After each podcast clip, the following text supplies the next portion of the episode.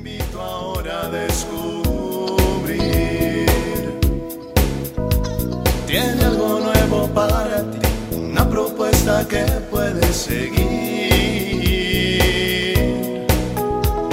Una verdad que compartir, una nueva forma libre de vivir.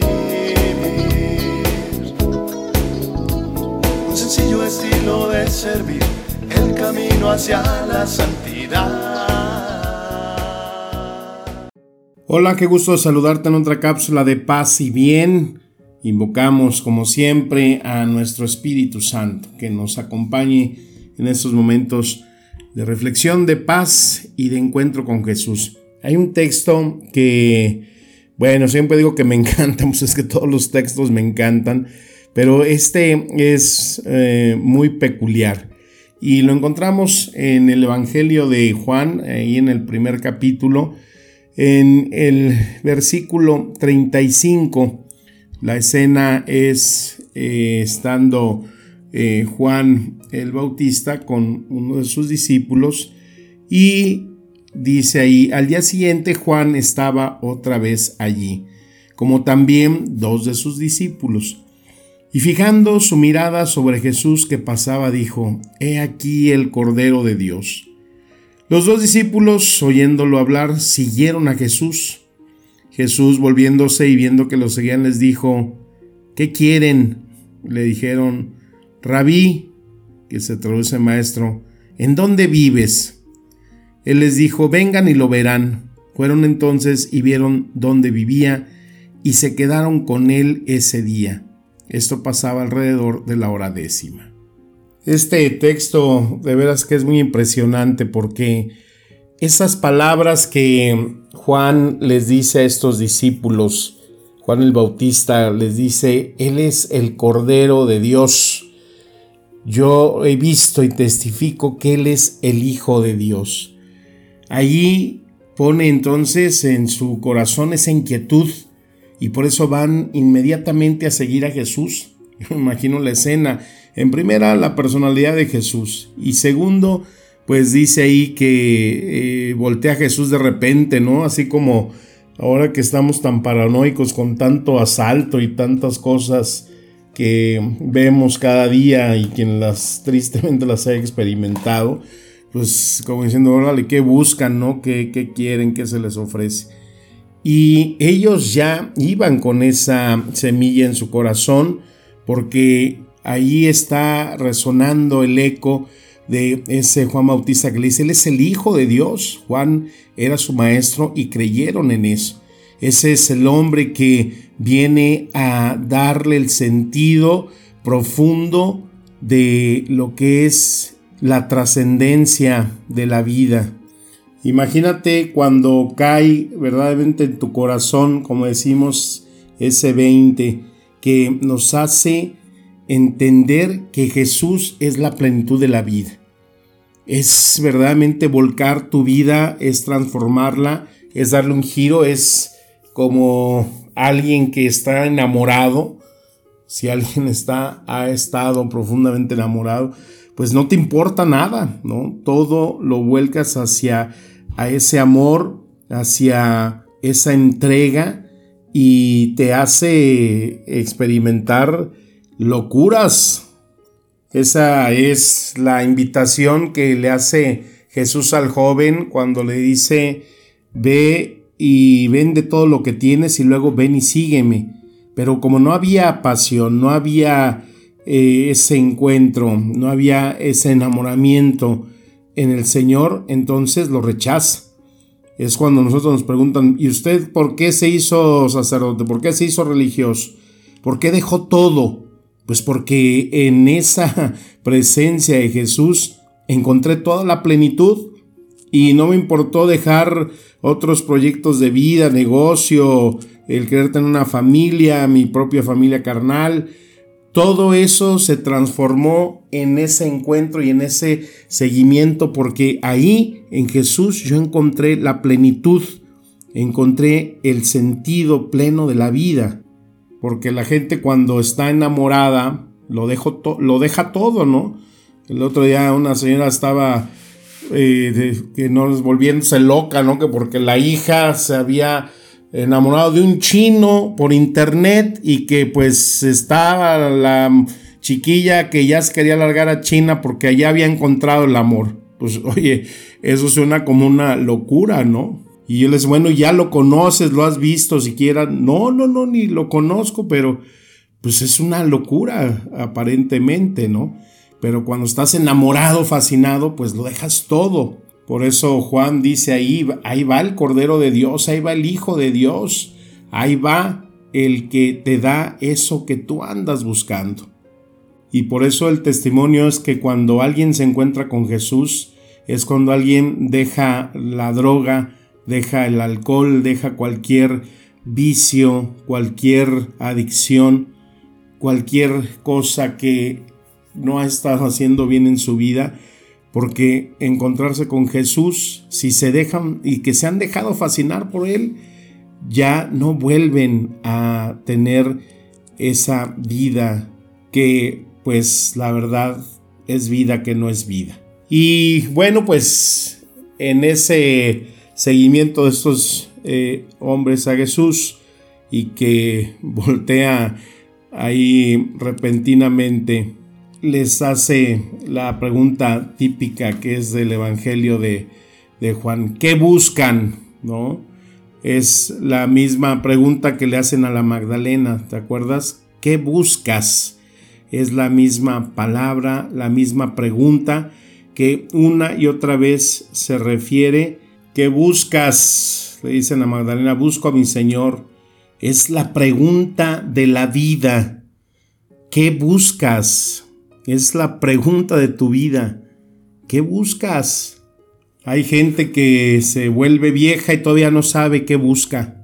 Ay, pues no sé qué busco. Sé que busco algo, pero no sé. A veces dice la gente. Y no se puede pasar la vida, pues vive que vive sin saber qué se busca. Hay algo que uno está buscando. Y esa es la pregunta que se le hace a estos hombres. Y es que déjame decir que la vida vale la pena gastarla cuando uno sabe qué busca. Cuando uno no sabe qué busca en la vida, pues no vale la pena gastarla. Que busca ser feliz, buscas dinero. Aquí la cuestión de lo material del dinero pues es algo que va y viene que no te da una plena felicidad, te la da parcial y eso a veces. O puedes decir, pues yo lo que, busco, lo que busco en la vida es placer, pero pues hasta el placer, ¿no? Tiene una caducidad, no se puede eh, tener los deseos que hayas tenido siempre. La vida también se cansa, la vida también cambia.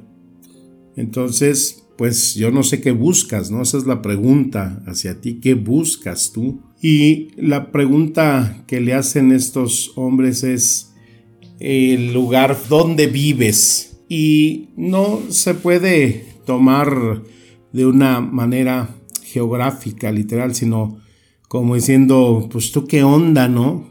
¿Cuál es tu rollo? Eh, como que ya nos enteramos que eres el Cordero de Dios, pero pues en qué canal estás, ¿no?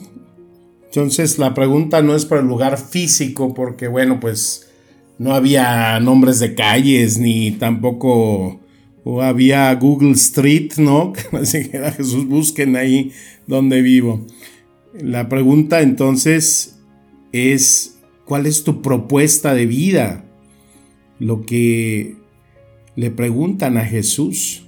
Y Jesús pues no saca ni un libro, no saca un video, porque la respuesta de Jesús no es una respuesta teórica, no es una respuesta de libro, sino es una propuesta de vida. Y por eso les dice, vengan y lo verán, vengan a ver qué es, quién soy y en qué estoy. Y quizás en el fondo la pregunta de estos jóvenes es, dinos cómo podemos ser felices. Y Jesús por eso les dice, vengan, véanlo por sus propios ojos, vuélvanse testigos. Y es que ese es un gran problema con el que nos podemos topar, tener a un Cristo de teoría, a un Cristo de, y, de ideología. Y las teorías, la ideología no dan vida. La propuesta de Cristo es esa ven a vivir, esa forma de vida. Si tú quieres encontrar una respuesta a tu búsqueda, pues ahí está, en esa eh, forma de vida de Jesús, en esa enseñanza de Jesús, en esa vivencia que Él da. Y por eso ellos ven, llegan y ya no se quieren regresar, ahí se quedan con Él. Porque aquí el ver, pues no solamente es ver, es experimentar. Y por eso cuando vengan los problemas más grandes, cuando vengan las dudas, cuando vengan las situaciones difíciles, se vuelven tan vanas, tan mínimas, porque lo importante es querer permanecer en Él. Cuando no se permanece en Él, cuando uno se ha alejado de Él, pues se experimenta inmediatamente una experiencia de sinsentido, de vacío. Y pues en palabras literales, si se va Jesús de mi vida, yo me muero. Es una experiencia que da ese fruto de un corazón enamorado. Y pues yo no sé cuáles sean tus problemas, tus líos, tus miedos, pero yo lo único que te puedo decir es que si tú te encuentras, vas y ves y eres testigo de Jesús, tu vida va a cambiar. Tu vida va a cambiar y va a dar un giro que no te lo va a poder dar nada, nada que exista en este mundo. Y esa experiencia pues hace que ahí uno de los discípulos Andrés, después de que tuvo esa experiencia y sale tan feliz, tan lleno de gozo, a lo bueno que va a encontrar es a su hermano Pedro, decirle, he encontrado al Mesías, lleno de gozo. Imagínate, como cuando te acabas de entrar en una noticia, en un chisme y que aquí estás buscando a quién se lo cuento y de repente no aparece nadie tú queriendo casi sacar la lengua y aquí se encuentra con ese, ese Pedro al decirle que ha encontrado la verdad y quiere compartirla, es su gozo. Y es que la, las primeras personas pues, que se aparecen en nuestra vida es nuestra familia y por eso nosotros tenemos que dar testimonio de que hemos encontrado al Mesías. Y luego los padres a los hijos. ¿Y por qué a veces no hay esa experiencia en las familias? ¿Por qué a veces los hijos rechazan todo eh, aquello que sea de religión o referente a Dios, pues porque no han sido acreedores a esa transmisión de unos padres que hayan tenido esta experiencia y, que no es solamente eh, darles un libro, no es solamente mandarlos a una escuela eh, religiosa en donde te deslindas de cualquier responsabilidad porque estás pagando, sino que verdaderamente transmites una experiencia, una alegría de vida y que se hace desde la boca cerrada y desde el testimonio, porque cuando queremos imponer a un Jesús y cuando queremos dar a un Jesús de libro, de leyes, pues entonces ahí no puede haber ese encuentro, no puede haber esa experiencia y mucho menos esa estadía de querer permanecer con Él y ya no alejarte para nunca más. Eso es lo que produce en el corazón el encuentro con Jesús. Pídele al Espíritu Santo que llene tu vida, tus pasos, para salir siempre al encuentro de este Cristo nuestro Señor y que con alegría en sus palabras encuentre siempre el Espíritu y la vida. Recibe un fuerte abrazo y saludo de paz y bien. Amén.